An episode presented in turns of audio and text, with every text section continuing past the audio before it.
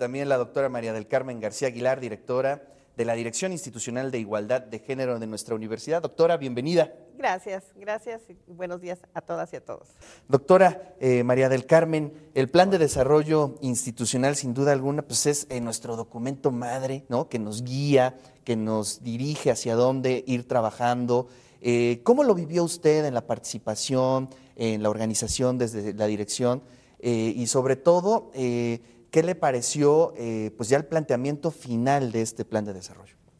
Sí, por una parte también fue, eh, pues es aplaudible el que haya estado abierto y que permitió la participación de todas y de todos. Particularmente la dirección, pues entusiasmadamente hizo varias propuestas, precisamente porque el objetivo es la transversalización de la perspectiva de género.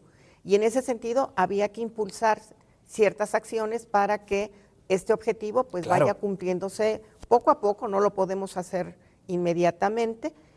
Y finalmente, después de todo el trabajo de participación, selección y eh, verlo reflejado en el propio plan, dice uno, sí, o sea, sí se puede hacer, sí hay pues esta voluntad también eh, política para hacerlo, porque finalmente el plan de desarrollo se convierte en la directriz, ¿no? y en ese sentido el verse reflejada, es decir, hablo por, la, por, la instancia misma, de ver reflejado el trabajo en ese plan de desarrollo, pues es también motivante para decir, estamos bien, vamos en esa línea, vamos a seguir trabajando con todo el entusiasmo y además con el respaldo que el mismo documento plantea, ¿no? Claro. Y vinculado con el informe, pues con mayor razón, porque no podemos hablar de inclusión si no consideramos todas las variables que involucran, nuestra propia comunidad universitaria, ¿no?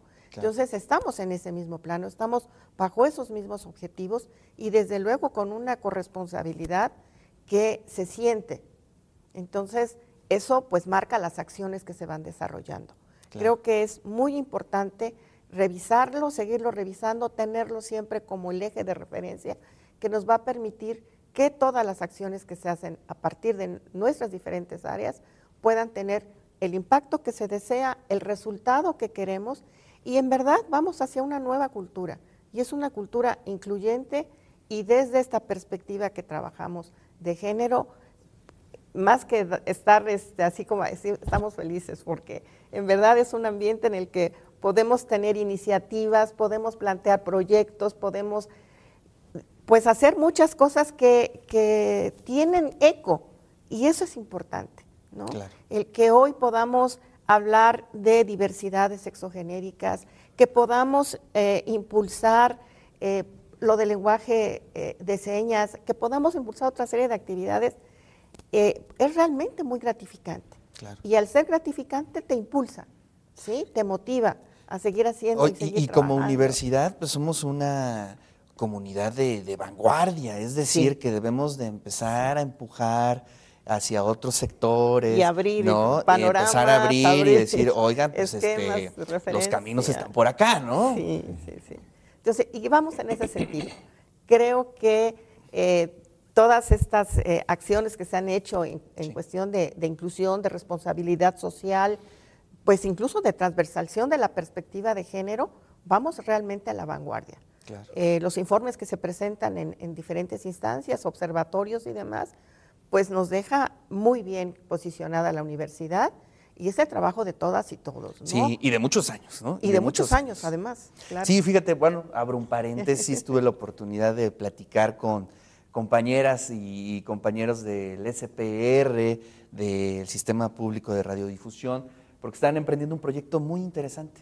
Y me decían, es que su universidad es un referente, ¿no? En el tema de género, refiriéndose obviamente a todos los años de trabajo del Centro de Estudios del Género allá en la Facultad de Filosofía y Letras, pero también la dirección que usted dirige. Es decir, sí hay eh, una trascendencia a nivel nacional y creo que eso es algo que no hay que perderlo de vista. Eh, doctora María del Carmen, eh, sin duda alguna uno de los grandes temas, ¿no? El tema de género, de igualdad, de equidad. ¿Qué nos puede decir? Bien. si bien es una dinámica compleja porque tenemos que pasar por varios procesos y uno de esos es la equidad para llegar a la igualdad sustantiva, que es el objetivo fundamental. Pero con base en lo que estaban comentando ahorita, yo quiero destacar algo que dijo la rectora, y es la atención a los complejos regionales, porque también lo estamos haciendo desde la propia Dirección Institucional de Igualdad de Género. ¿Por qué?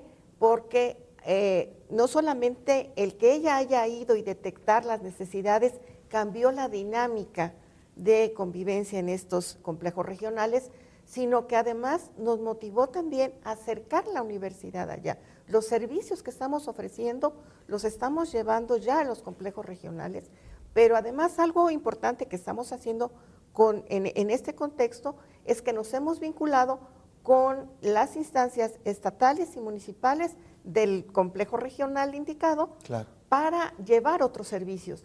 De tal manera que cuando llegamos, llevamos las jornadas de género y salud, no va solamente la dirección de género, va toda, va, va Defensoría para presentar todo lo que hace la Defensoría de Derechos Universitarios, va la propia eh, DAO para que también ofrezca los, los servicios.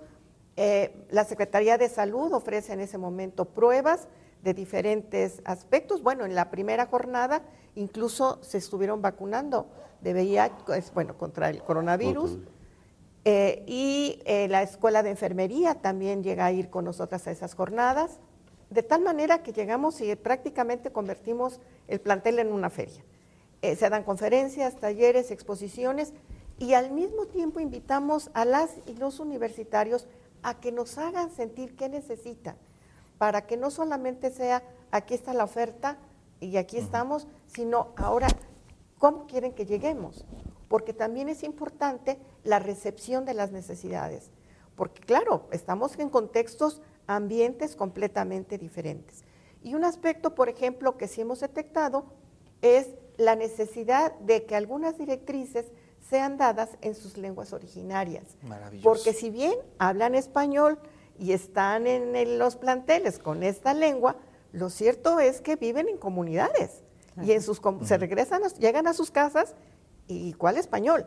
Llegan a sus casas y hablan su lengua originaria. Claro. Y entonces, pues claro, es una dinámica de aprendizaje, de esfuerzo, muchas veces de doble esfuerzo, por lo que implica el desplazarse de sus comunidades para llegar al plantel.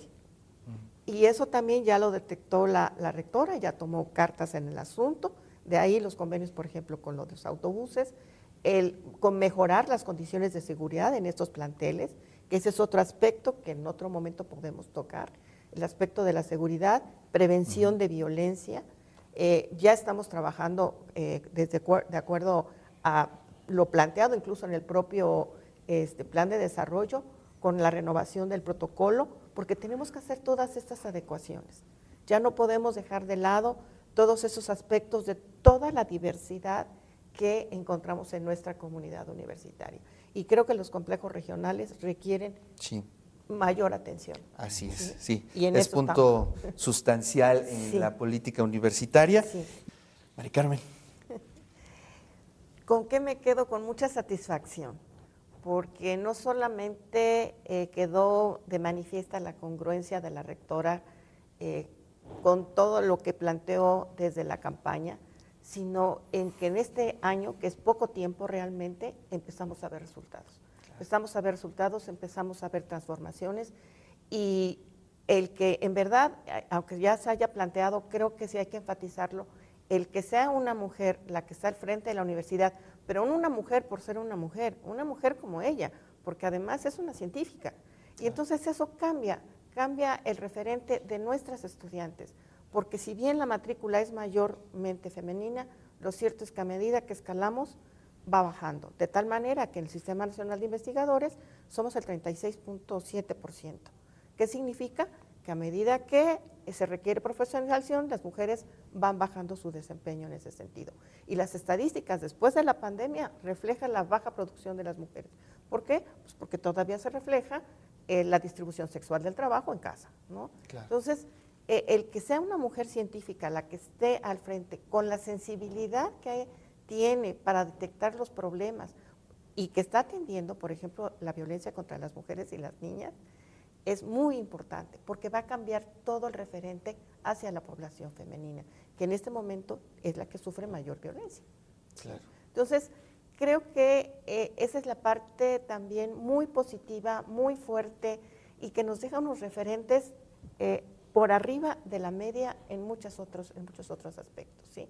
Entonces, todas las políticas que se están desarrollando a partir de estos ejes son fundamentales para la transformación, no solamente de la universidad, de la sociedad misma.